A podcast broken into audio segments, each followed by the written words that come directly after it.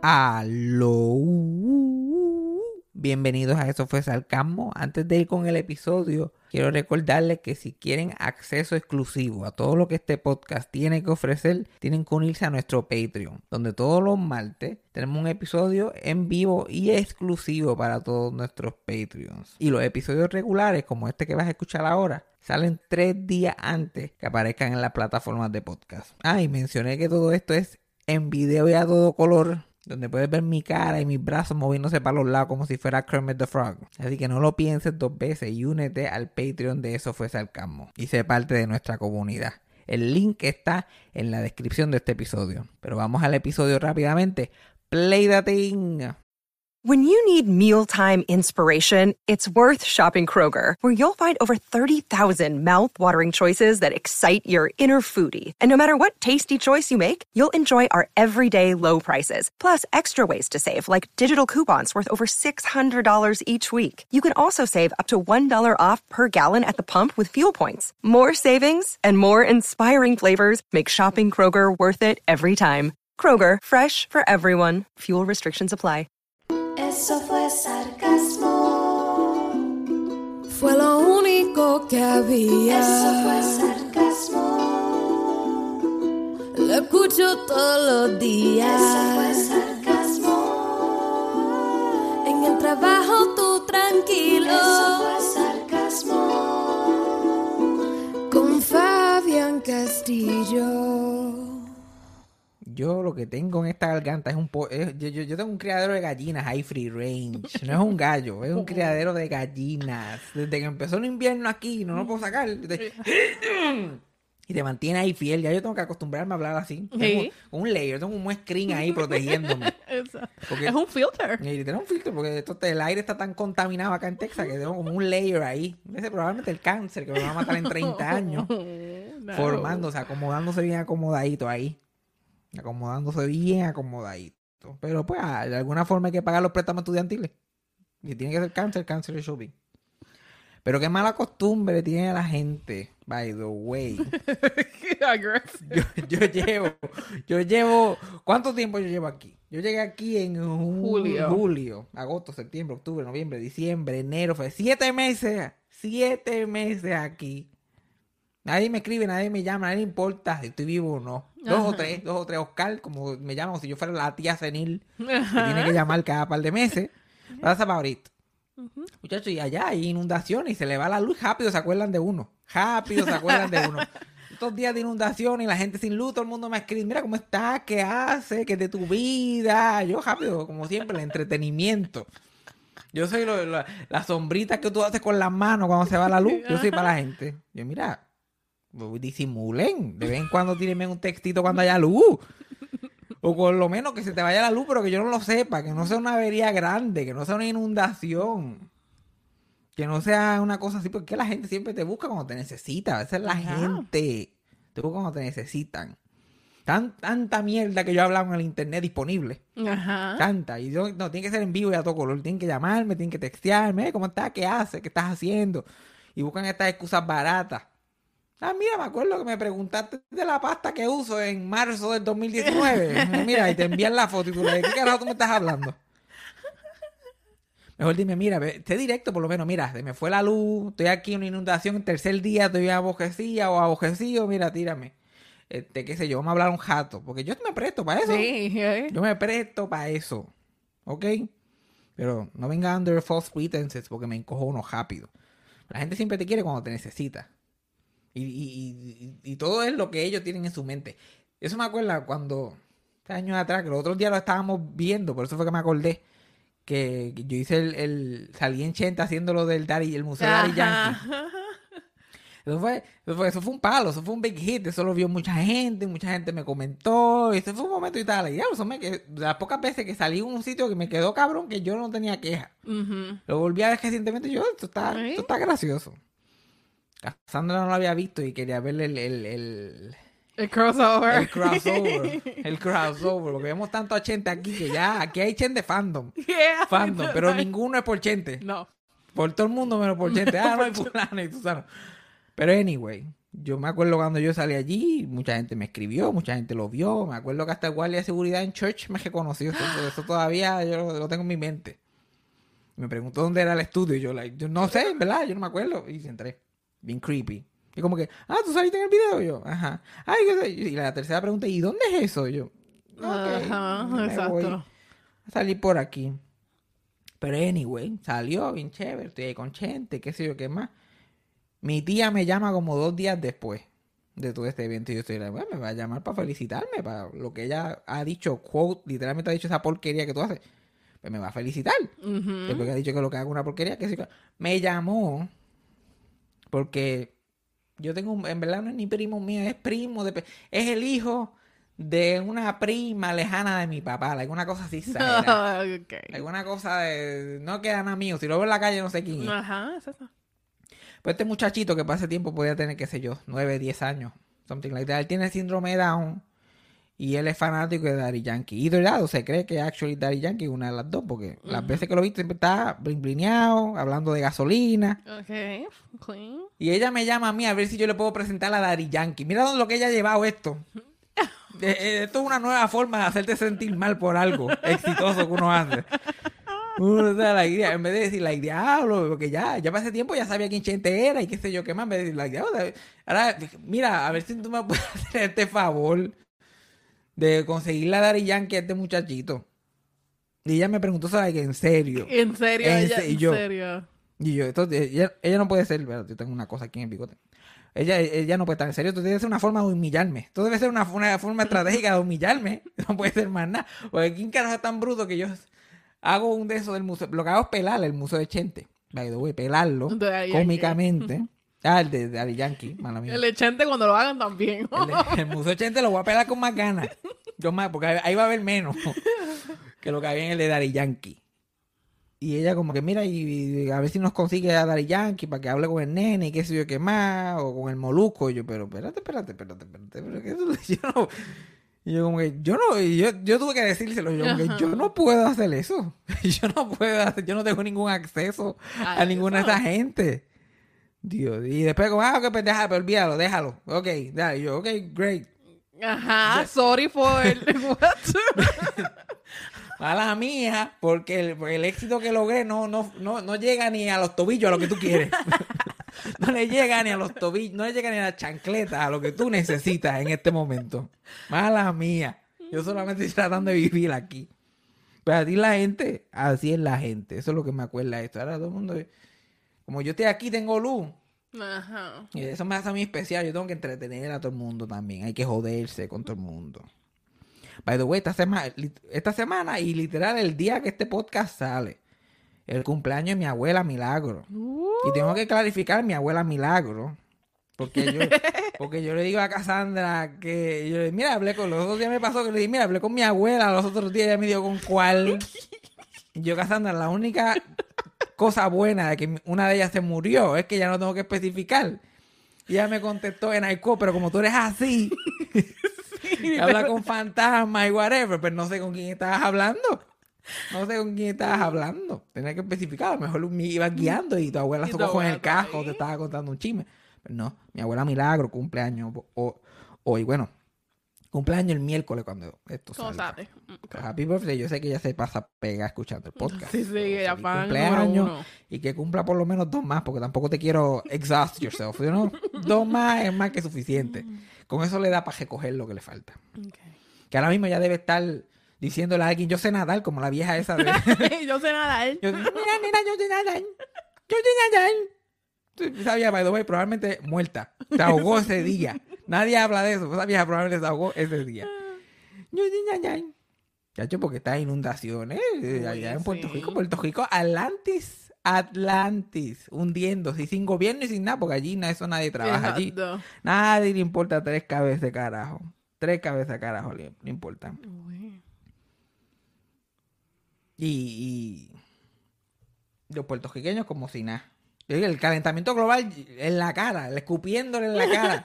literal, el, el gobierno, los puertorriqueños, como si nada. Puede, ¿qué vamos a hacer? Es verdad que los puertorriqueños no pueden hacer nada ya a este punto. Ya a punto. Eh, lo que podemos hacer, votamos por el popular en vez del PNP. ¿Qué hacemos? Está ¿Popular o. PNP? Ay, contra. Vámonos PNP otra vez por si acaso. Maybe, maybe no, so- maybe no es eso, maybe no es eso nada. Pero la tarjetita que tienen detrás de la manga es popular, que eso es la gran cosa. Uf. Eso es, en case of emergency break class, popular. Popular. Como si la emergencia no hubiera llegado ya. La palmita roja, como in and out. Y a mí eso me tiene, a mí, pero yo trato de, de pichar porque eso no es problema mío. ¿Quién los manda a vivir allí? ¿Quién los manda a vivir allí? El, mismo, el gobernador dice quién te manda a ser bombero. Yo puedo decir quién te manda a vivir allí. ¿Ok? Ay, so sad. Ok. Está cabrón. Que allí, ay, mira, y- se, se- rápido todo- todos los políticos y todos los huele bichos te ponen los jaquecitos de la defensa civil y la mierda y se van a dar vueltas allí en los charcos y a, y a, y a abrazar a la gente. Mira, si yo quiero un abrazo, yo tengo a Barney Speed Dial, cabrón. ¿Qué vamos a hacer de este desastre? Porque te abrazan y se sacan una foto y no tú no vuelvas a saber de ellos nunca más. Ajá, literal. Chacho, que a mí me cogen. Bueno, que se, me, que se metan a Geocaña, que vayan donde Milagro a darle abrazos. abrazos y besos para que que los mande para el carajo rapidito. Estamos hablando de la mujer que literalmente votó a FEMA de la casa porque estaban pidiendo y que muchas fotos. Literal, probablemente si esa gente le sacan fotos a esa casa, que el 90% de lo que tenían no había sido María, Ajá. que había sido Hugo, George, literal. Todos, todos. Una casa que en los cuartos de atrás a veces están llenos de bache colorado inexplicablemente. Ella se la había volado la, la- el zinc de la marquesina, eso era nada más. Ella quería que le hicieran eso, ella no quería más nada. Pero le sacaron una foto, plup. Y ella como que, "Ah, eh, señora, ¿podemos sacar una foto de la sala? Y ella, y ella estaba como que, ¿Para qué? yo no sé, pa- pero lo que ella con su, porque ella, en su, en- con su cuento, porque ella no es FEMA que decide, ella como que, no, no, él el zinc nada más. El zinc nada más, no señor, y le pasan por el. Saca una foto de la sala, ok, saca una foto de la sala, pum, pum. Ah, señora, le voy a sacar una foto de la cocina. Y yo, yo no sé para qué, ella como, yo no sé para qué la cocina, si es lo que yo quiero que me pongan el zinc en el de eso y qué sé yo, qué más. Ah, le voy a sacar una foto del cuarto. No, no, no, no voy a sacarme foto del cuarto ni nada. Yo lo que quiero es el zinc, si no, no me den nada. Y salió por ahí la de FEMA a culo escupido. Ay, Dios mío. Si la hubiera dejado que sacara la foto, le hacen la casa de nuevo. Exacto. Le dirían, nah, olvídate de eso, no me den nada. No me, si van a estar sacando fotos, es que ella, si a ella no le gusta algo, no tiene que haber razón ni motivo. No me gusté la tercera foto, ya no me está gustando la situación aquí. Yo como que no me peiné para esto, son- esta casa no está preparada para fotos, y no importa que sea FEMA. Entonces van para el carajo todo el mundo. Y la, la- la- el zinc de la marquesina lo compró ella y le dijo a, Catalino que se la pusiera y puquiti. Y para adelante para allá. Catalino por una caja de cigajillos. Le puso el zinc allí y para adelante para allá. Y se lo dejó. Se lo puso exactamente como estaba, hasta el Ikea en el mismo lado. todo. Una réplica. Como que él lo puso originalmente. Una réplica. Eso es, un- tú- es como un capítulo de los Simpsons. O sea, que los Simpsons destruyen la casa y el próximo episodio de la casa está igual. Igualita. Vos me- hazme la hacer igualita y me ponen la- la- las manchas de bache en la pared también, por favor. Por favor, que yo no, yo, yo no quiero nada nuevo porque me interrumpe la mente. O sea, los viejos no pueden estar. Los, los viejos no pueden estar en sitios desconocidos, rápido se pierden, se pierden ahí en la pendeja. Hacho, pero es que son unos caripelados. Entonces viene a este cabrón. Yo no sé cómo, yo no sé cómo, cómo yo voy a meterle. Yo llamo a mi tío y se lo digo. Yo no sé cómo la gente espera que yo le meta cuatro o cinco décadas a esto más. Porque estos cabrones son tan caripelados. Like, yo- a mí ya yo no sé ni qué, yo no sé ni cómo expresar lo que yo siento por el gobernador de Puerto Rico. Yo no sé ni, es, yo quiero caerle a Gandata hasta que me canse. Esa es la única forma. De él pararse ahí en... Mira, votamos... Yo voté a un gobernador por menos. Yo- votamos a un gobernador por menos. Y por cosas que él decía en privado. Este cabrón se paró ahí. ¿Quién te manda a ser bombero, maestro, policía, cabrón? Te hubieran metido a jaquetero como yo. Estuvieras en la papa. Ay, Dios mío. La, y la gente como si nada. Ellos, No, no, no, como si nada. Y gana las próximas elecciones. Las gana comodín. Comodín. No importa. Y, y yo nunca he conocido un pobre que no sea PNP. Nunca. nunca en mi fucking vida he conocido un pobre que sea menos de PNP. Pero sin embargo, que se joda todo. Y el 80% de la gente que se está inscribiendo allí en la Comisión Estatal de Elecciones en los últimos años son americanos todos. So, ¿En qué partido votarán esos americanos? Me pregunto yo. Exacto. ¿Qué partido le beneficia? Oh, PNP seguirán ajazando. Los populares que no saben ni dónde tienen las narices tampoco. Y así sucesivamente. Es que me da ganas de caer, caerle a palo, lo que me da, me da ganas de caerle a palo a ese cabrón. Yo me imagino yo allí, noti, yo, yo, yo llego a estar allí en Noticentro de casualidad, que me están entrevistando para, el Cuernito 3 o cualquier obra que yo esté promocionando allí, y llega Pierluisi, ¿por qué me tiene que aguantar? Voy a aparecer Kermit the Frog on steroids. Sí, que lo voy a tener que añadir a mi lista de gente que le voy a meter en la cara on site. On site. Le me voy a tirar un Lupita Ferrer, solamente a sacar la mano, echarla para atrás lo más que pueda y zumbarla y que las consecuencias, que los chips forward they mean. ¿Eh? Cobo Santa Rosa y Pierluisi. Yo tengo una, li- una, li- Dang, una lista grande. Ya esto es una lista. De donde lo vea, a mí no me importa que yo trabaje en un asilo y me encuentre con cobo de cama. Es bofe, la bofetaba. La bofetaba. Y lo mismo con Pierluisi. Que fucking odio caripelado. Y, y regañando a la gente por protestar. Le dio un aumento a los maestros que es temporero. Y, y no lo vuelvan a hacer. Yo sé que esto dio resultado, pero no lo vuelvan a hacer, ¿ok? Amenazando a la gente. Amenazando tres, tres como que instituciones del gobierno que tienen día de enfermedad que ni votando lo sacaban. Ajá. Yo voy a ver quién va a ser el bombero que va a ir a trabajar mañana. Yo voy a ver quién va a ser el maestro que va a trabajar o el policía. No, no, brazos caídos, no hagan nada. Nada. Me quité, voy a, voy a quemar mis días de enfermedad y me voy porque Pierluisi dijo que para qué me voy a meter a esto. No se consigue gente para ir a McDonald's. No se consigue gente para ir a trabajar. Bueno, para ir sí, pero para trabajar en Trabajar. McDonald's. No se consigue. Y este cabrón está como, pues, si no quiere ser maestro, déjalo. Déjalo. Parece que otros maestros se vayan a trabajar para Amazon y se quede también el, el sistema de educación sin maestro. Una poca vergüenza lo que tiene ese cabrón. Hay una poca vergüenza. No tiene calor en esa cara. Pero pues, que se joda, ¿qué vamos a hacer? Por el otro lado, Trump, que yo me paso, yo me paso viendo, cuando estoy trabajando, me paso viendo las noticias en mute. Ajá. CNN y todos estos televisores que nadie ve. No sé para qué los gimnasios tienen tanto televisor que nadie ve. Y todos los días Trump ha cometido un crimen atroz. Todos los días. Y yo, coño, yo me jobo un chicle del Family Dollar y me meten preso. Como que yo estoy como que, ya yo estoy casi Fox News, ya yo estoy casi con ellos. Sí, sí, sí. Yo como que CNN, Brainwash. puñeta, pónganle en las esposas. ¿Por qué nadie le ha puesto las esposas? Pónganle en las esposas y ya, tanta comer de mierda. No, Dios mío, ¿tú viste lo que? Y todo el mundo shock, todo el mundo, ay, ay, Dios mío. Ay, me pongan, métanlo preso. y lo- nadie sabe meter a alguien preso aquí. Aparentemente, aquí la, la ley, que es ley, pero nunca sabíamos que es ley, es que a los presidentes no se pueden meter presos. Exacto. Debe ser eso, porque... ¿qué- Más vale que sea eso. ¿Qué otra razón existe que este hombre no esté preso? ¿Hay alguna otra? Hoy, hoy, este, hoy salió una cosa ahí de que eh, consiguieron de regreso unos archivos clasificados que, sabían, que habían sido misplaced de la Casa Blanca. La encontraron allí en la casa de Donald Trump. Eso no se llama jobar. Eso no es jobar documentos confidenciales. No, él no, él no que se le perdió, no sabemos dónde está. Él se le perdió de donde estaban a las manos, de las manos al tro, del tro al avión, del avión al apartamento. Mira, por favor, métanlo preso ya. O mátenlo, una de las dos, porque ese hombre va, va a jazar. Porque mi, mi papá es uno que está loco que gane, porque para que baje la inflación. Esa es la cosa, como está la economía, porque no fue culpa de él no nada. No, no, no. Y la gente, y la gente que controla los precios no son fans de él tampoco.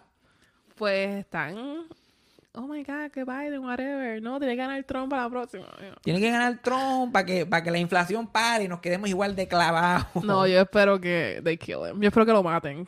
Alguien, si está alguien escuchando este podcast, Si alguien quiere matar al presidente de Estados. Unidos o caer la bofeta al gobernador, por favor, nosotros no estamos sugiriendo eso para nada, pero pues si pasa, pasa. yo digo que la gente siga sus sueños, eso es lo que siempre he pensado yo.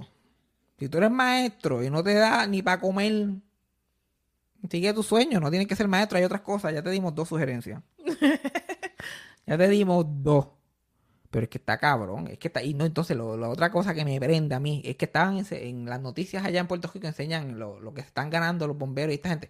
Cabrón, una miseria. Yo miqueando en planes fitness me gano más. Yeah. Yo, yo estoy bastante seguro que lo mío va por debajo de fucking maestro y bombero y Ya. policía. Sí. Exacto, ¿no? Como que lo que yo hago no es tan importante, ¿ok? Y, qué sé yo, 1500 pesos mensual, una cosa, like, ridícula. Y después te la noticia como que breaks it down, como que no, esto te da. Esto te da y te, y te lo, y te, te lo tasan, pam, pam, pam, te sobran 60 pesos. Después de todas las necesidades, después como que casa, compra, cajo, hipoteca. Ay, 60 pesitos como... no no- no- porque tú no gastas más nada, tú no compras ropa ni... pa- si- Y no hay internet, y no hay si- compra, y no hay... Internet no lo Internet, medias, pantaloncillos, panty, cotes, eso son cosas. eso con esos 60 pesos, mira a ver lo que hacen. Y lo más cabrón que no son ni realistas. Tras que le cortan cosas, 200 pesos de compra, decía. Yo hasta la apunté en la libreta. 200 pesos de compra. yo- 200 pesos de compra al mes, dicen ellos. ¿Y cuántas veces al mes se supone que yo coma? Exacto. 200, pe- dos- 200 pesos. Mira, 150 pesos gasto yo en tres mierdas que se van en la semana. Sí. En la semana. Mi- mis albóndigas especiales nada más valen como 15 pesos ya. 15 pesos. Un, po- un, paquetito de albóndigas pre como que prehecha. Que tú la haces en el microondas. 15 pesos. Eso es 15 pesos nada más de los 200 mensuales. Ujú. Dos potes de espagueti y un saco ajo y se jodió. Ya llegamos a los Ya. 200 pesos. Eso se supone que te dé. Uy. supone que te dé. Pero, la, pero la- el, el capitalismo comiéndose, comi- co- comiéndose entre él mismo. Y la gente no se da cuenta, la gente no importa a la gente. Pero todo el mundo lo que hacen es que le menean la, la, la zanahoria a la gente. Porque todo, todo el mundo, la mayoría de la gente vive en este delusion que ellos, ellos están a dos o tres lucky breaks para ser millonarios también. Y ellos no quieren que le quiten chavos cuando, cuando de eso. No, porque, chacho, es que a la gente rica le quitan unos, chacho, le quitan unos taxes. Le, ay, le quitan tanto. Cabrón, ponte a hacer cálculo. Si la gente supiera matemáticas, ponte a hacer cálculo de lo que te quitan a ti. Y la miseria que tú te ganas. Porque a mí me quita, a mí me quitaban casi como el 15-20% a 7-25 en Puerto Rico. Y Jeff Bezos en 3%, en 3% si acaso. Los años que paga. Y como que diablo, no, pero es que si yo pago ese 20%, se van a hacer billones. Pues cabrón, ¿quién te manda a ganar tanto? Exacto. ¿Quién te manda? Ay, Dios mío, yo tengo 20 billones, me voy a quedar más que con 15. ¿Cómo No, se supone que yo viva con 15 billones? Ay, Dios mío. Es que la gente no sabe que ellos están a una inconveniencia de ser over or under el poverty line. Literal. Un- Una inconveniencia porque es algo que tú no veas, algo de salud, el carro, algo. Es que la gente lo sabe, la gente lo sabe, pero tienen esta comedera de mierda tan grande. Porque mira que a la gente no le gusta admitir que es, un- que es pobre.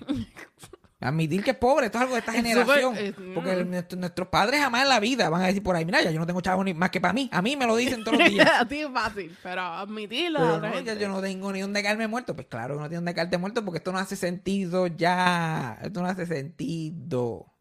Hay que comprar una fucking... ¿cómo? ¿Por qué comprar una casa es el fucking lujo del año? Uy. El lujo de la vida. Un sitio para poner tu mierda en el medio del carajo viejo. Porque hasta aquí, que es el medio del carajo viejo, la casa es tan cara. Dios mío, una- me. uno tiene que vivir con, con 13 roommates y como quiera estar pagando 1200. No, lo dividimos en, en 12 partes, pagamos como 1200 gente. Ay, mi madre. Mira, Uy. deja eso, deja eso. Yo he vivido más que con un roommate, lo más que da. Yo no me Mm. imagino, yo me imagino añadir uno más al mix. Ya con eso no hay tapón en el pasillo. Eh. Espérate.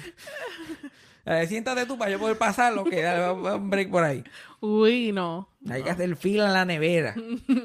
Ay, Dios mío, no, no, no, no, no, no, no. La gente con dos, la gente con dos y tres trabajos para poder subsistir. Para, para simplemente tener chavitos así por el lado, por el lado. Yo literalmente trabajo casi 40, 40 horas. Hago un podcast que genera dinero y voy y doy sangre todos los días. y Yo no tengo ni donde caerme muerto. Chacho, que, los- que los otros días un fucking... um, Porque allí en el sitio ese donde yo voy a dar sangre, que son como 100 pesos semana- eh, semanales, que son buenos. Sí, sí. Yo... Aparentemente yo tengo un callo en la vena ya. Ay, oh. Y entonces, para colmo, toda la gente que traen a- a- han, han cambiado de personal un montón. Y yo soy Tito Training, yo soy el Training Domi. Las últimas tres o cuatro veces que veo, yo cuando no reconozco a la persona, yo me jodí. Me jodí, porque este hombre va a, va a descubrir mi vena como si fuera Indiana Jones, como si no, no tiene ni la más mínima idea dónde está. Yo, mira, cabrón, los que están en Patreon lo ven desde ahí. Se ve bastante claro por dónde me meten la aguja. Pero tú pensarías que no hay break para fallar. Muchacho, el tipo, el tipo hoy ahí por poco me mata. Ay, Dios mío, no. Yo me muero. Vomito encima. I don't care. por, por menos es por menos. Hay mucha gente que vomita y la gente, y esos mismos empleados están like, ay Dios mío, pero ¿por qué? Ellos sorprendidos, pues cabrón, ustedes son unos salvajes. Y para colmo, haciendo chichas, porque la gente empieza a trabajar nuevo y tienen, ay, tienen, están practicando el libreto en su mente. Entonces, hace go entre de ellos, puñeta, encuéntrame la vena, después hacemos el chichat. Exacto. Y para colmo, han quitado todas las mujeres de allá, lo que hay son hombres allí para colmo. Que, ya yo tengo que sonreír para hombres y decirle, ah, good morning. No, no, Fue un hombre, fue. A un hombre, un hombre, fo. Este es el nuevo anuncio de Goya. un hombre, fo. Que vayan para el carajo todo. Esa es la vida que me ha tocado a mí vivir. Y mi tío me dice, se pone peor. Y yo, ajá, se puso peor para ti en los 90, cuando tenías mi edad. Imagina lo que me espera a mí. Que yo no pas- Tú pasaste una pandemia, temblores de tierra, tormentas de nieve, que aquí ya hubo como... Tuvimos, tuvimos la secuela del año pasado. Pero gracias a Dios, como todas las secuelas no fue tan, no fue tan buena como la primera. Gracias a Dios. Que no se nos fue la luz. Y tú sabes que como yo soy la chilla, el jefe, en medio de los dos días pago, y me quedé en casita como Odín. Yo no tuve que sufrir mucho. So, la pasamos de lo más bien. De lo más bien que la pasamos.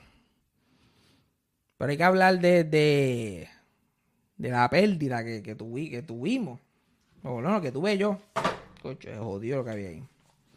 Este, que Dean Saya se murió. El eterno. Yo, yo juraba que Dean Saya no se iba a morir nunca. No iba a morir nunca. Yo, yo, yo ponía a Dean Saya encima de Betty White.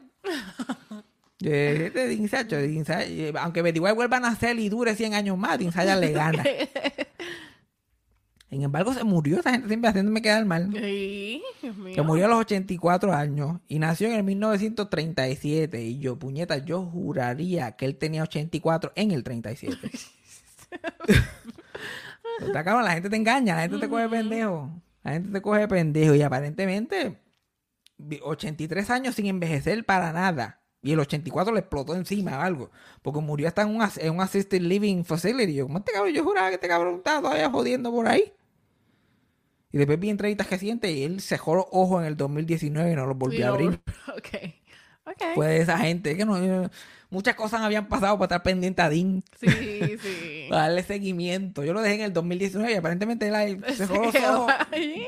Empe- empe- empezó a expulgar el cuerpo poco a poco. Voy a sacar los ojos que algún día esto se acaba.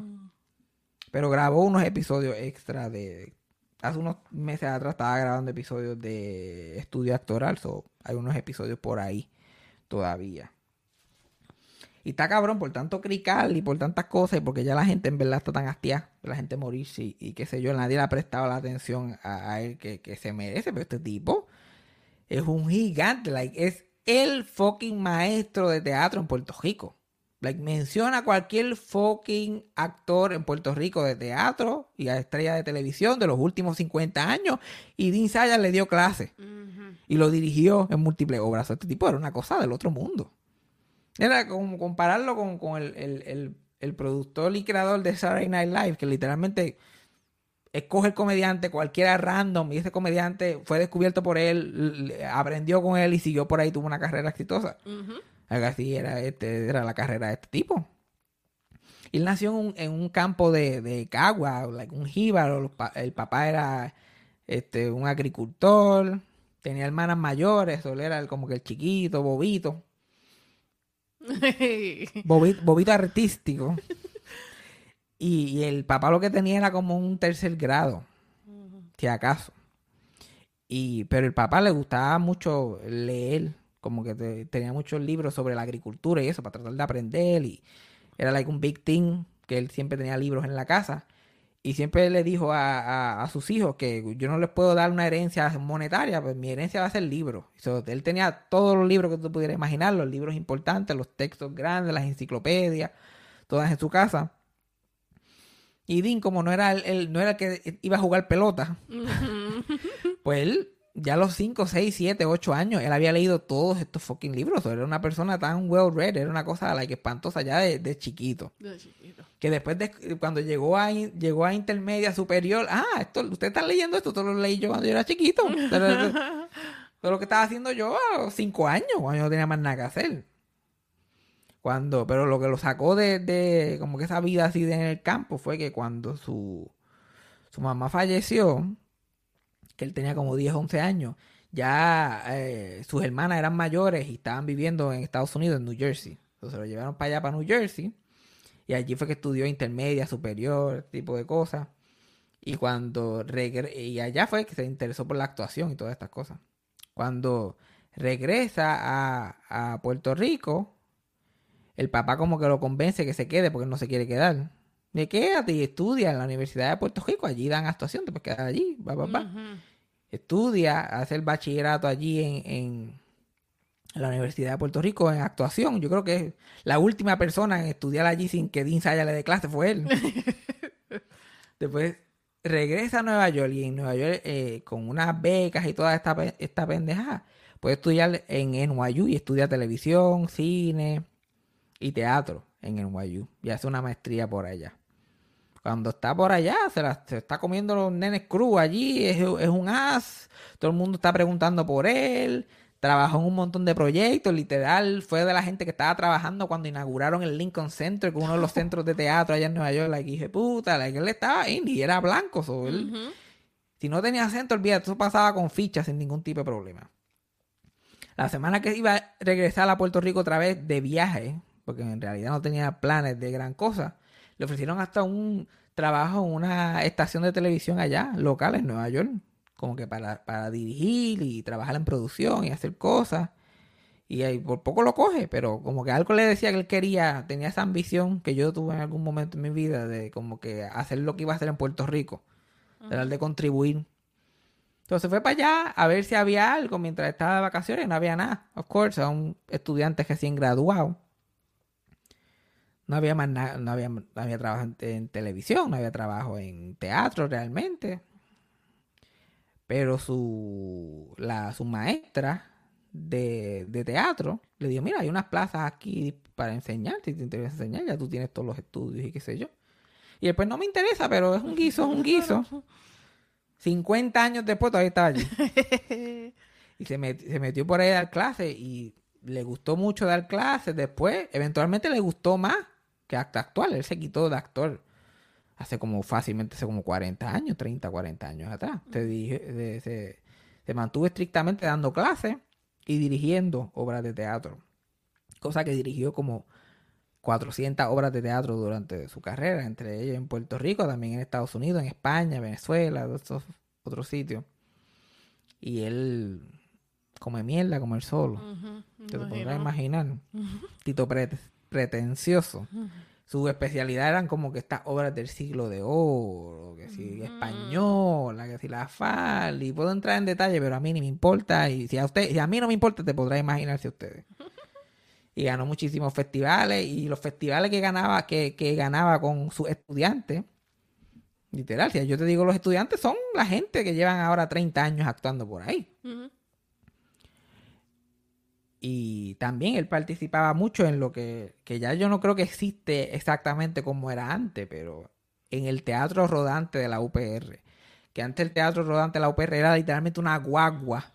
La que era como un tipo de camión ahí que ellos bajaban así, abrían una tarima y sacaban el piso y movían unas maniguetas y montaban la escenografía. Y esta fucking guagua era una guagua tripleta, pero para actuación pretenciosa. Ya. So, hacían esta pendejada por todo, por toda la isla. Y este, tea- y este teatro clásico era accesible a gente en los pueblos más remotos de Puerto Rico que no tenían ni teatro, pero ellos parqueaban. Después que era llano el sitio, ellos parqueaban la guagua. Y eran unos chocos de chamaquitos, eran unos estudiantes que lo que querían era actuar, lo que querían era joder por ahí, tener esa experiencia. Y con Dean, que Dean siempre tenía un noviecito al lado de esos chamaquitos. él era como Hugh Hefner, él escogía al estudiante. Tú vas a hacer por los próximos cuatro años. Todo, todo, todo el mundo la pasaba, cabrón. Se iban de la, de la UPR el jueves, no volvían hasta el domingo por la tarde. Se quedaban, muchas veces se quedaban en el colegio de Mayagüez, hospedajes allí gratis, o donde sea que encontraban, y bla, bla, bla. Este tipo, una carrera, yo creo que la. En verdad no me acuerdo, eso no voy a entrar en ese detalle. Pero su gran, eventualmente su gran trabajo en televisión fue ya en los 80 que él, como él, él no era de las masas, tú sabes, no, él no trabajaba para eso, para las masas, para esas porqueritas, él hacía, olvídate, eso tenía que ser, usted tenga. Él este, empezó a dirigir novelas, se le presentó una oportunidad para dirigir novelas, y por más pretencioso que tú seas, tú tienes que pagar la casa y el cajo y las cosas, y ser, Claro. y no te metas para maestro si quieres hacer chavo, te lo dice el gobernador de Puerto Rico. Eventualmente empezó a dirigir todas las novelas de Telemundo. Y todas estas novelas como que la, la Cristina Bazán y que si la Karina Montaner y, y Coralito, todas estas novelas clásicas de esa época, las dirige Dean Saya y él, él como director artístico para tratar de guiar a estos actores a que, porque esas novelas, imagínate. Novelas que se hacían en Puerto Rico, que se daban de lunes a viernes. Tú sabes, el tren de grabación que eso era, eso era- no había break. Solo era el director que los ayudaba como que centrarse en sus personajes y el apuntador. Que el apuntador es que esta gente se ponían un- un- una cosita aquí en el oído para que literalmente alguien le dijera la línea una por una porque no había break ni para leer el libreto. Yo tú lo ojeabas por encima y nos fuimos. So, él eh, los dirigía artísticamente y después iba con el libreto. Y como él era un buen actor y un buen director, mucha gente le pedía ayuda, como que Dean, dilo como más o menos tú crees que yo debería decirlo. Ponle, dame, dame, dame una inflexioncita. Le decía a Gladys Joder. Y después volvía el Puma, que hacía novelas con él. Le decía, mira, dame la inflexión a mí, como que, porque yo no sé ni qué está pasando aquí. bla, bla, bla. Y después venía Héctor Travieso, le decía, mira, dame. y el- Mm. y cuando venías a ver, él terminaba haciendo la novela, la novela solo, hablando solo con el apuntador, dirigiendo. Era como jugar con muñecos de carne y hueso. Y por ahí, papá. Y tuvo como 10 años haciendo eso. Y nunca, eh, nunca dejó de dirigir teatro este comercial, decirle como, como que fuera de la UPR. Pero eran cosas siempre bien high and mighty, como que no tenían. Y él odiaba, especialmente ahora, en este último tiempo, el teatro que se estaba haciendo en Puerto Rico. Lo detestaba. Le preguntaban, mira, ¿qué tú piensas del teatro ahora? Y él, como que, no ni me hables de eso. Esto no es teatro. Porque estaba hablando de los moluscos y de los, los y de las cosas que se estaban haciendo en, en- en la calle, los Audi. y lo que se está haciendo en teatro ahora es bien este parecido, es un reflejo de lo que está haciendo en televisión y es algo o sea, muy comercial y bla, bla, bla. No son actores. Porque ahora el, el 5% de personas en el teatro que Dean no le dio clases porque no son actores Ajá. Incluyéndome a mí. Mm. Son gente que pues, están haciendo otra- otro tipo de cosas. Yeah. So, él, y finalmente en el 2019 fue que se retiró de, de, de, de la Universidad de Puerto Rico, ya siendo allí uno de los canchanchanes allí, imagínate, estuvo 50 años, como 52 años trabajando en la UPR. Y se retiró y se retiró por, por problemas de salud, ya estaba teniendo problemas con la espalda y qué sé yo. So, ahí fue que se pudo retirar. Y yo estaba viendo una entrevista de él de cuando se retiró, que fue en el 2019, cuando ya empezó a cerrar los ojos. Sí, sí, sí. Y él estaba como que bien entusiasmado de esta nueva etapa. dice, Porque la gente se retira con planes, está cabrón. Especialmente a los 80 años. Eh, estaba hablando de la muerte. No, you didn't know. Nueva etapa. Ahora puedo dirigir otra obra en España sin tener que mirar para atrás y salir. No, porque la gente, la gente se está matando por obras del siglo de oro por un viejo de 80 y pico de años con los ojos cejados. Como que, din, din, yo sé que tú diriges esta obra con los ojos cerrados, pero no tiene que ser literal. Pero mientras todo esto está pasando, un día el director de televisión Carlos Maldonado, que le dicen, Cal- tiene 90 años, le dicen Carlitos Maldonado todavía, como si fuera Ernita, exacto, exacto. este, él eh, tuvo la idea de hacerle el programa Estudio Actoral. Él tuvo esta idea un día cuando estaba sentado en su casa viendo Inside the Actor Studio y como que se le vino a la mente de momento. nada, oye. Y yo como que, mira, yo conozco un pato más o menos como ese que lo puede hacer. Yo no estaba allí, pero me imagino más o menos lo que se tuvo que haber comentado. Y entonces, pues, consigue a Dean para hacerlo. Y tuvieron 20 años casi. Creo que este año iba a ser el año 21. Damn. El 21 season se grabó. Creo, está por ahí. Viene por ahí. De estudio actoral, donde entrevistaron a todo el mundo no solamente actores, pero luminotécnicos, sonidistas, vestuaristas, todos que también pasaron por Dean, el 90%, ahí más, probablemente el 98, 99% de los que trabajan en Puerto Rico. Y yo no entrevistan a los Choricastro, a los Jojo Boing también, Walter Mercado, toda esta gente, por ahí para abajo, que es una, que es una, que es el verdadero legado de él, estas conversaciones. Es el, el podcast original Sí, de sí. Puerto Rico, con estas conversaciones que gente que ya se murió hace par.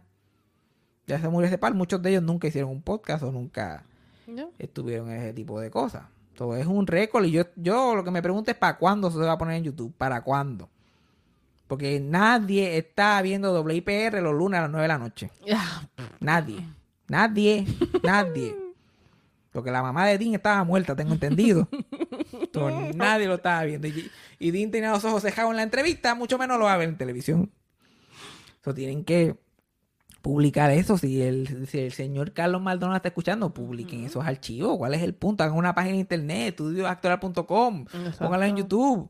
YouTube. ¿Sabes el recurso que es eso? Las, las pocas que yo consigo por ahí por YouTube, yo rápido me la- las veo porque son un recurso cabrón. Cuando yo era eh, chiquito, cuando yo era pequeño, bueno, cuando yo era más joven, Era un baby. yo ahí fue que yo descubrí a Dean como cualquier niño pobre. yo viendo a- a- en WIPR, donde más lo iba a ver? Ni iba a ser dirigiendo la lorca allá en el carajo. Yo lo más que quería ver en teatro era el condominio, el musical, y no me llevaron. So, mis experiencias teatrales eran limitadas. Yo te juro que como la tercera o cuarta vez que yo entré a un teatro fue a hacer un show, fue a treparme. Imagínate. Pero ese tipo de programa y ese canal del gobierno que cada jato lo quieren cejar o mandarlo para el carajo, era una ventana a la cultura. Yo podía ver como que cultura high class desde mi televisor de gratis. Y podía ver a este viejo que, que me encojonaba porque yo decía, este viejo tiene que estar diciendo embuste porque es imposible que él conozca a todo el mundo y haya trabajado con ellos. Y con esa familiaridad que era con todos los invitados. Yo, tú me estás jodiendo que este tipo. Que ese es mi, mi, mi Sayers impression, es siempre él hablando de, de, como, de que te conoce de toda la vida. Ajá. Estaba cualquier cabrón, sea joven, viejo, de la edad de él, no de la edad del mayor, y como que, ah, yo recuerdo aquella vez en aquella producción, en el Tapia, de tal cosa, era tú, yo, yo, Walter, y Berta estaba por ahí, yo como que, Y yo, imposible, cabrón, imposible, tú eres Dios, estás en 20 sitios a la vez. Pero así era, después me crecí, me enteré que aparentemente así era. ¿Verdad? Dean era el ajo blanco de la clase artística puertorriqueña. No se perdía una, el cabrón. No se perdía una. Las dirigió todas. Era más, un, era más un tributo bien grande a él que duró 22 años. Exacto. Wouldn't you love that? Chacho, yo, a mí me encantaría. Yo siempre, yo siempre quise ir a estudio actoral. Yo siempre quise estudiar solamente para decirle este punto. Para decir lo que estoy diciendo ahora. Yo, mira, tú conoces a todo el mundo. ¿eh? ¿Cuál es la mierda tuya? Ah, yo recuerdo aquella vez. O para tirarme el Dean, como que hacerme que Dean me conoce a mí. Dean, ¿te acuerdas aquella vez en la tertulia en Mayagüera? Yo, Oscar, Titito. Dirigimos esa producción de comedia 3 a 10. ¿Te acuerdas, Dean? ¿Te acuerdas? No, ¿te acuerdas?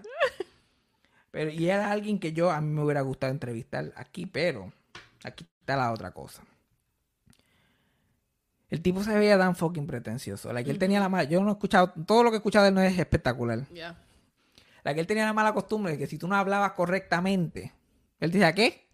¿Qué tú dices? No, no te entiendo, no te entiendo. Cuando aprenda a hablar, me avisa. Tienes que tener dicción perfecta. Ellos era de pato pretencioso. Yo me lo hubiera cuadrado a la primera. A la primera me lo hubiera cuadrado. Ay, sí, es que lo veo.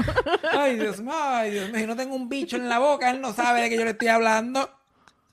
Y yo con esta, y yo con este acento jíbaro. Entonces yo no lo hubiera caído muy bien a Dean. No. Pero a lo mejor hubiera sido como mi jefe, un jefe situation. Me hubiera odiado, pero por las esquinas me hubiera estado agajando. Porque también las Exacto. historias que escuché.